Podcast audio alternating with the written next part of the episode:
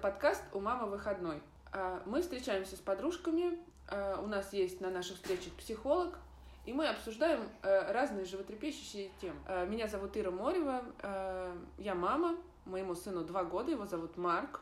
Сейчас девчонки тоже представятся и расскажут про наш проект. Привет, меня зовут Ольга Адащик, а друзья зовут меня Лёля, у меня сын Матфей, ему три с половиной года.